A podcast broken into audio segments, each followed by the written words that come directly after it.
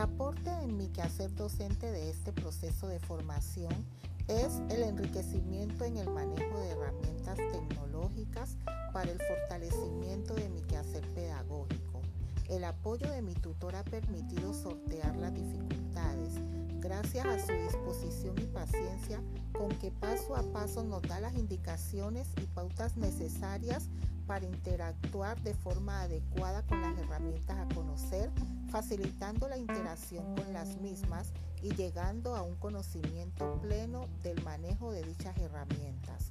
Lo que más he valorado en este proceso de formación es la construcción de mi proyecto de vida saludable con el que pretendo orientar a estudiantes y padres de familia del grado transición de este año académico venidero 2021.